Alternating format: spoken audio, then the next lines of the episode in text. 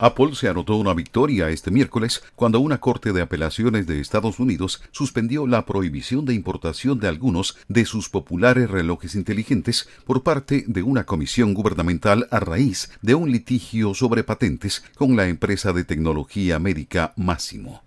El gigante tecnológico había presentado una solicitud de emergencia para que la Corte de Apelaciones del Circuito Federal de Estados Unidos detuviera la orden tras apelar la decisión de la Comisión de Comercio Internacional de Estados Unidos, ITC, de que había infringido las patentes de Máximo.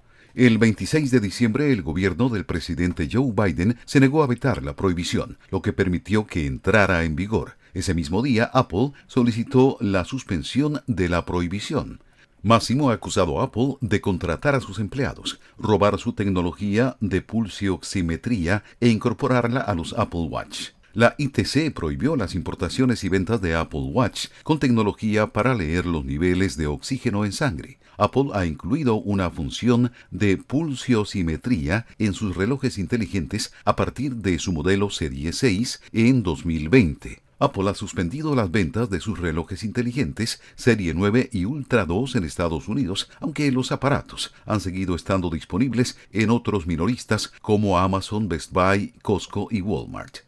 La prohibición no afecta a Apple Watch SE, un modelo más económico sin el pulsiosímetro. Los relojes vendidos anteriormente tampoco se verán afectados por la prohibición, según el informe. Hasta aquí la nota económica. Desde La Voz de América en Washington les informó Tony Cano.